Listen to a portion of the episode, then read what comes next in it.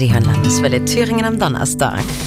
Genau eine Woche ist es her, da hat das EU-Parlament eine Entscheidung getroffen, die uns alle betrifft. Wegwerfprodukte aus Plastik, also Strohhalme, Plastebesteck, Plasteteller und so weiter, sollen verboten werden. Ab 2021 in allen EU-Mitgliedstaaten.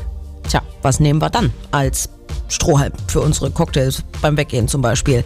Katharina König aus der Landeswelle-Redaktion, was sind denn wirklich ernstzunehmende Alternativen für diese ganzen Plaste-Sachen? Ja, nehmen wir zum Beispiel mal das Besteck. Wie cool wäre es denn, wenn wir das direkt nach dem Essen mit verdrücken könnten, also so quasi als Nachtisch. Das hat sich eine indische Firma auch gedacht und einfach essbares Besteck entwickelt. Komplett vegan.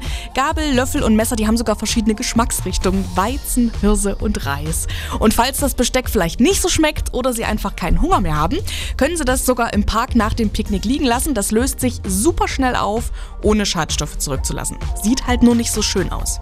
Wir haben äh, uns ja vorhin auch schon mal kurz drüber unterhalten. Da hast du irgendwas äh, von einer Folie aus Milch erzählt. Ja, in der Milch, da ist so ein Protein drin und aus dem haben Forscher allen Ernstes Folien hergestellt.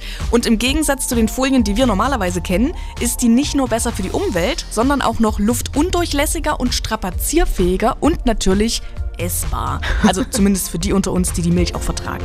Es klingt wirklich verrückt. Aber besser als Plastik ist es allemal für die Umwelt.